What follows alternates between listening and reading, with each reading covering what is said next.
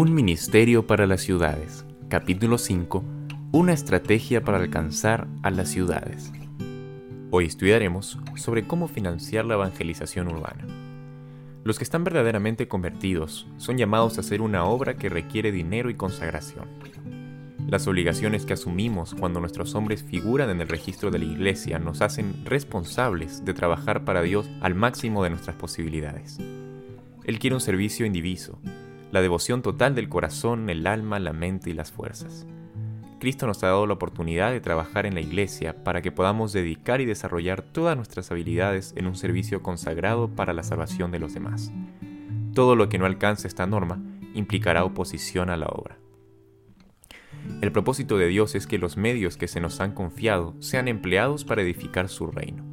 Se confían sus bienes a sus mayordomos para que éstos negocien cuidadosamente con ellos y le produzcan réditos en la salvación de almas para la vida eterna.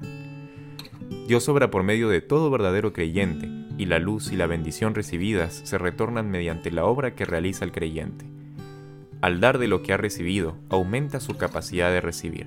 Al impartir los dones celestiales, da lugar para que frescas corrientes de gracia y de verdad, procedentes de la fuente viva, penetren en su alma dispone de más luz, de mayor conocimiento y de más grandes bendiciones.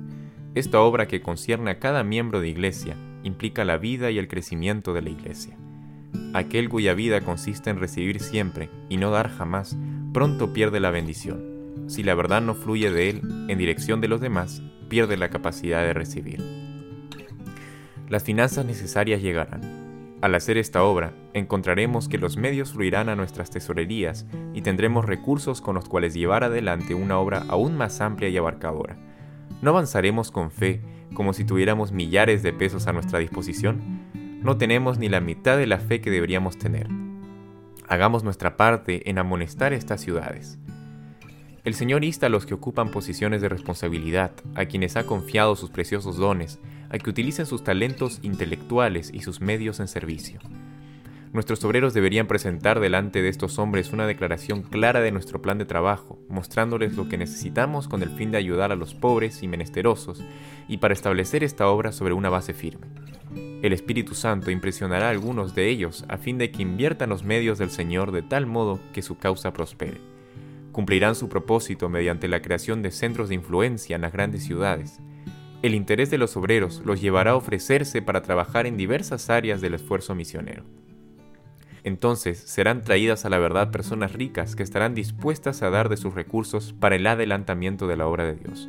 Se me ha indicado que hay grandes riquezas en las ciudades donde aún no se ha trabajado.